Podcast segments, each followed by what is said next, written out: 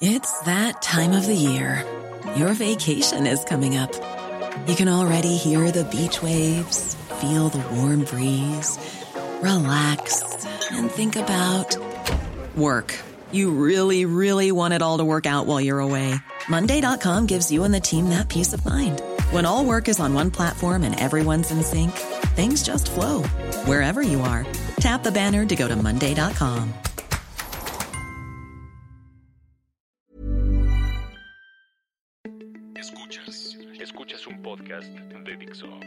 Escuchas Fuera de la caja con Macario Esquetino por Dixo, Dixo, la productora de podcast más importante en habla hispana.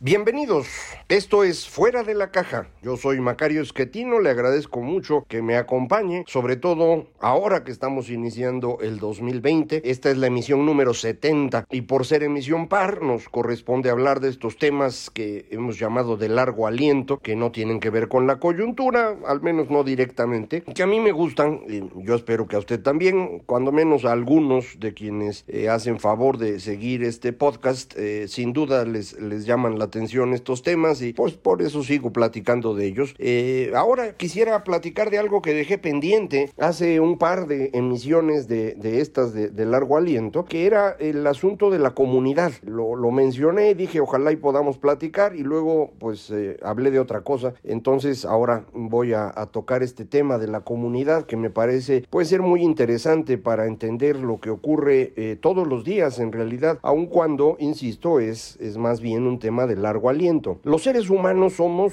como usted sabe, animales sociales. Hay muy poquitos animales sociales en realidad, dependiendo a quién pregunte usted. Algunas personas clasifican dentro de animales sociales, por ejemplo, a hormigas, avispas, abejas, que tienen un tipo de sociedad muy diferente, no se parecen a lo que hacemos nosotros. De hecho, son, digamos, el mismo individuo repetido un número muy grande de, de elementos, son clones propiamente hablando, de manera pues que las hormigas, las abejas, eh, las avispas no tienen que estar negociando entre ellas para saber qué van a hacer. Todos son más o menos lo mismo. Nosotros, los animalotes, que somos sociales, sí tenemos este problema. Tenemos que eh, negociar con los demás. Nuestras decisiones no son aceptadas por el resto de nuestro grupo con facilidad. Esto no solamente nos ocurre a nosotros, le ocurre a muchos de los primates que también son animales sociales, obviamente el más conocido es el chimpancé, es muy cercano a nosotros, pero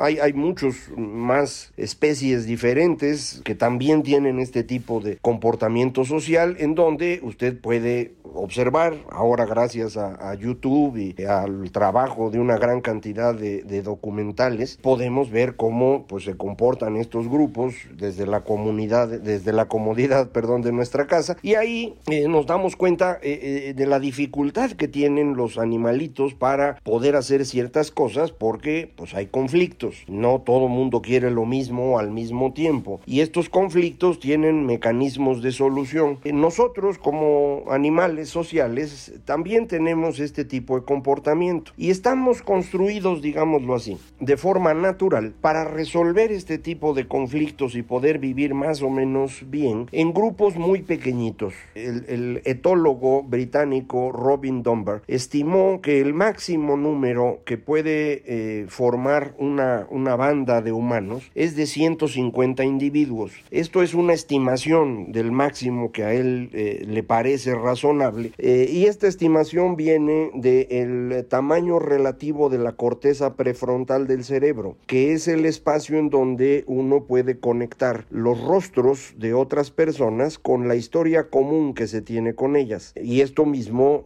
ocurre con otros animalitos. Entonces, comparando el tamaño de entre lémures, por ejemplo, eh, chimpancés, gorilas y eh, su masa cerebral, de la corteza cerebral, en términos relativos al tamaño del cuerpo, eh, le permitió llegar a esta estimación de 150 individuos. La verdad es que eh, si uno revisa históricamente la información que tenemos, todo apunta a que las bandas de, seres humanos modernos nunca fueron muy mayores a 60 individuos adultos. Más allá de esto se dividían. Entonces es raro encontrar evidencia de algún grupo más grande de que eso. Usted podría, por ejemplo, verificar si este número es correcto viendo quiénes son sus relaciones más cercanas, con quienes más eh, frecuentemente eh, tiene relación y recuerda cómo se han comportado con usted cada uno de ellos en tiempos recientes o en tiempos pasados, pues va a estar en un número por ahí de entre 60 y 100 individuos, no, no creo que mucho más allá de ello.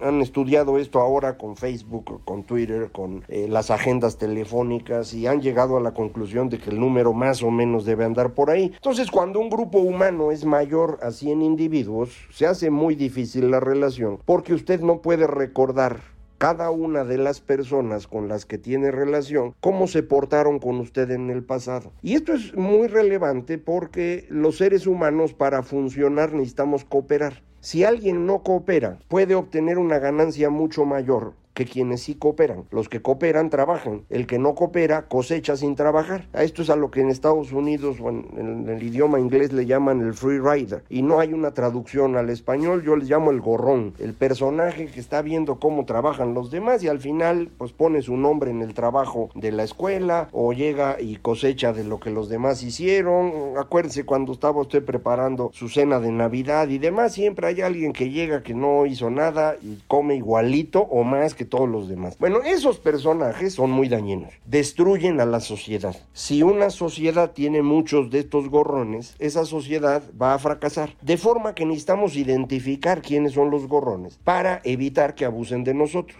Para eso sirve su corteza prefrontal de su cerebro, para acordarse, a ah, este señor fue el que me hizo trampa en el pasado, así que ahora yo le voy a hacer trampa a él o lo voy a quitar de, cualquier arreglo que haga porque pues me va a volver a engañar. Esta capacidad de identificar a los que sí cooperan y quitar a los que no cooperan es lo que nos permitió tener éxito como especie social. Pero si esta especie empezó a vivir en grupos más grandes, resolver este problema se volvió algo imposible, no podía uno recordar a los demás. Las sociedades humanas mayores a 100 individuos aparecen hace 15.000 años en la zona que ahora llamamos Israel, eh, en, en un pueblo que llamamos los natufianos porque la evidencia arqueológica que tenemos de ellos es de un pueblito llamado Al-Natuf, que está en esa zona. Entonces, estos natufianos son los que resolvieron el problema de cómo tener más de 100 individuos en una eh, comunidad sin tener el problema de los gorrones. Y la solución fue la invención de los antepasados.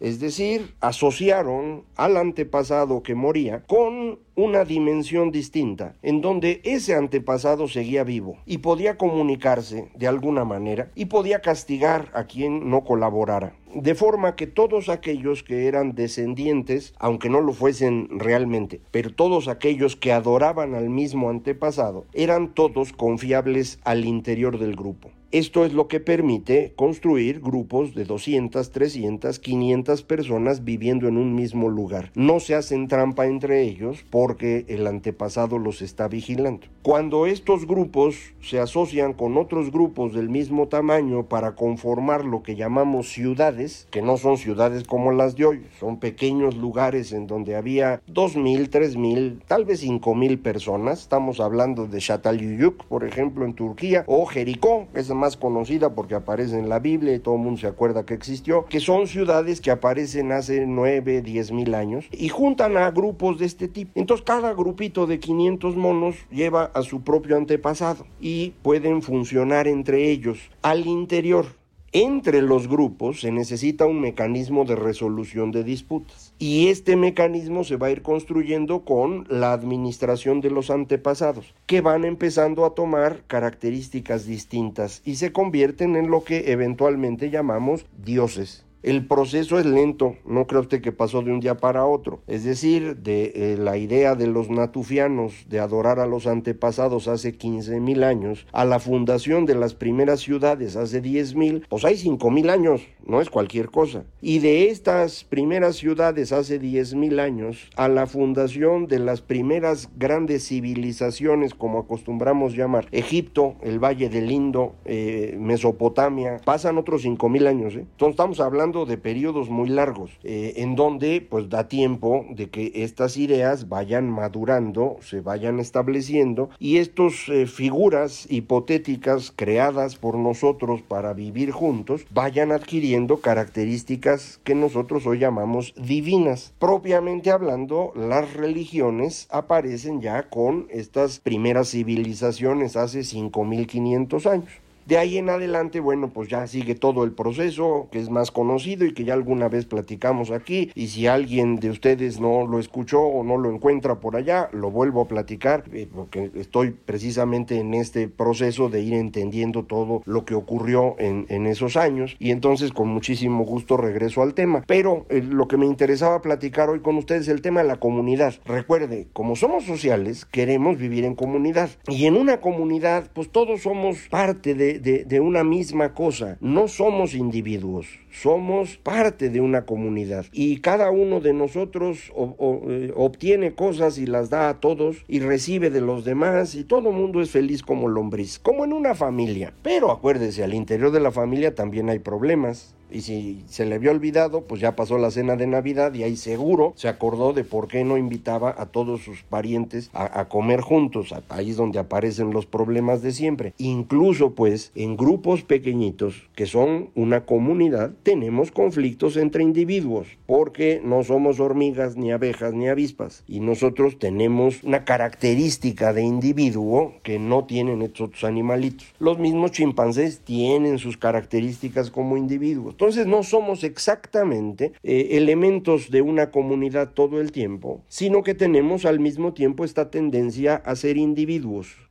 A partir de que empezamos a construir estas sociedades más grandes, las características de los individuos fueron haciéndose más fuertes comparados con las características comunitarias. Este proceso que lleva muchísimo tiempo, se convierte en los últimos 500 años en el proceso más significativo en los últimos 500 años, gracias a que tenemos formas de comunicación muchísimo más eficientes que antes, podemos intercambiar ideas, podemos construir formas de pensamiento distintas que no se podían tener antes de la existencia de la imprenta. Y esto nos ha llevado a que nuestra tendencia a ser individuo choque de manera más fuerte con la tendencia comunitaria. Y esa es la razón por la cual las religiones empiezan a tener grandes dificultades en los últimos 500 años. Las religiones son elementos que permiten eh, solidificar las comunidades, pero que no sobreviven fácilmente a los individuos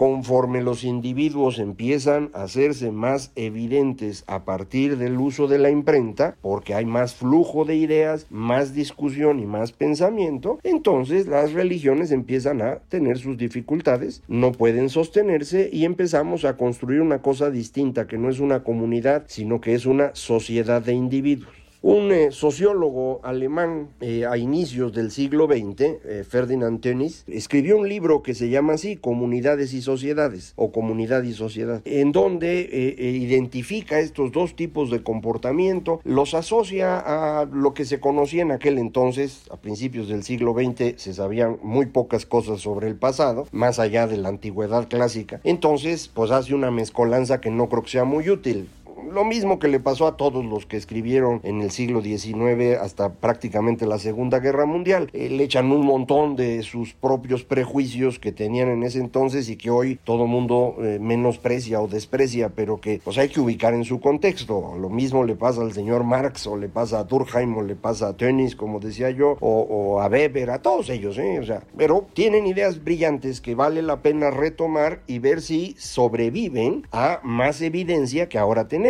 No se olvide usted que de 1994-95 para acá hemos construido más conocimiento que en toda la historia previa. Es tanto lo que hemos aprendido en estos últimos años que prácticamente hemos reconstruido toda la historia humana, desde la parte paleontológica de, qué animal venimos y cómo se fue moviendo y a, cómo se movieron las poblaciones eh, hace 10.000 o 15.000 años, a cómo funcionaba eh, Egipto, cómo funcionaba Mesopotamia, a volver a entender la Edad Media. Tenemos ideas sobre la revolución industrial hoy que no existían hace 25 años y que de hecho destruyen lo que pensábamos hace 25 años. Eso, todo eso, usted no lo conoce porque los maestros que tuvo en secundaria y prepa, que es cuando uno platica estas cosas, pues la información que tenían era la de hace 25 años. Y la siguen usando hoy, ¿eh? Es decir, rarísimo encontrar hoy a profesores que, puedan estar al día con lo que se sabe, pues simplemente porque la velocidad a la que se está acumulando el conocimiento es espectacular. Ojalá y pronto a alguien se le ocurra un procedimiento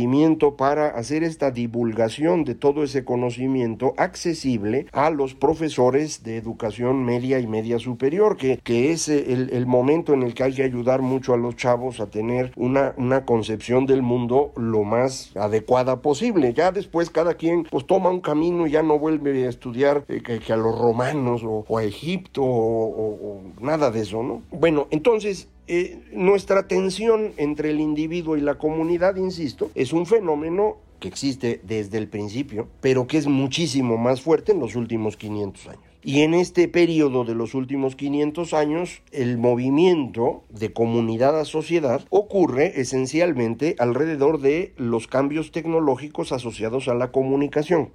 Aparece la imprenta primero, pero después aparece una cosa muy rara que se llama el periódico. No, no crea usted que los periódicos han existido siempre, es un invento de fines del siglo XVII, o sea, los últimos años del 1600, que coincide curiosamente con la aparición del café. Empiezan a existir estas cafeterías, pues los cafés, en donde la gente se reunía a tomar su cafecito y platicar y leían el periódico que era una hoja impresa o dos hojas impresas, que aparecía cada mes o cada 15 días o cada semana, y ya para el finales del siglo XVIII había periódicos de todos los días, y estos se leían ahí entre todos y la gente discutía temas de lo que estaba pasando a diferencia de lo que había ocurrido 100 o 200 años antes, cuando una persona no tenía la más remota idea de lo que ocurría en cualquier lugar que estuviera situado más allá de 50 kilómetros de distancia. Bueno, con el periódico se empieza a enterar en París de lo que está pasando en Roma o de lo que está pasando en Moscú. Y entonces empieza uno a pensar distinto. Y esto va a llevar a una forma de pensar totalmente distinta a fines del siglo XVIII y principios del XIX, que es el periodo que todo mundo llama de las revoluciones. Vuelve a haber un gran cambio cuando aparecen los medios masivos, la radio, el cine, que permiten transmitir no solo palabras, sino emociones que se pueden ver o que se pueden escuchar. Y durante el siglo XX esto llega al interior de su casa a través de la televisión, en donde todos los días está usted recibiendo una gran cantidad de información, no solo en texto, sino sobre todo en emociones transmitidas vía imágenes y sonidos. Y esto, en mi opinión, va a construir las generaciones más sentimentales de toda la historia, porque podemos recibir una cantidad de emociones que quienes vivieron hace 200, 300 o 500 años no tenían ni idea que existían. Bueno, en el cambio ahora a las redes sociales es un paso adelante, en donde ya no solo es una transmisión de un señor déjenme poner el que yo conocí, Jacobo Zabludovsky, que le transmitía a todos los mexicanos toda la información que iban a saber, ahora nos transmitimos entre nosotros, entre millones de seres humanos. Entonces, esto nos va llevando a pensar de manera distinta, pero insisto, en este proceso de tensión entre individuos y comunidades. Cuando la comunidad empieza a tener éxito, vamos a tener problemas económicos y vamos a tener problemas de libertades.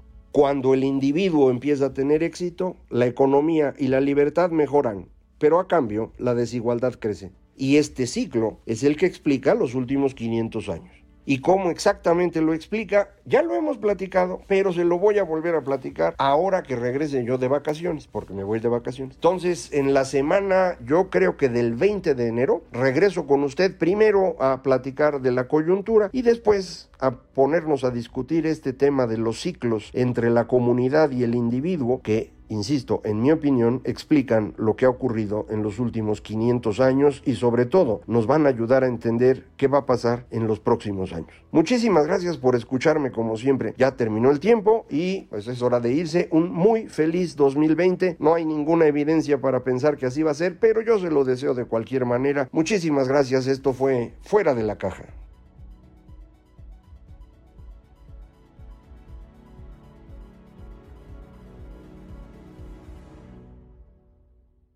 Dixo presentó Fuera de la caja con Macario Esquetino. La producción de este podcast corrió a cargo de Pedro Aguirre. Coordinación, Verónica Hernández. Producción general, Dani Sadia. Ever catch yourself eating the same flavorless dinner three days in a row? Dreaming of something better? Well, HelloFresh is your guilt-free dream come true, baby. It's me, Kiki Palmer. Let's wake up those taste buds with hot, juicy pecan-crusted chicken or garlic butter shrimp scampi. Mm. Hello Fresh. Stop dreaming of all the delicious possibilities and dig in at HelloFresh.com.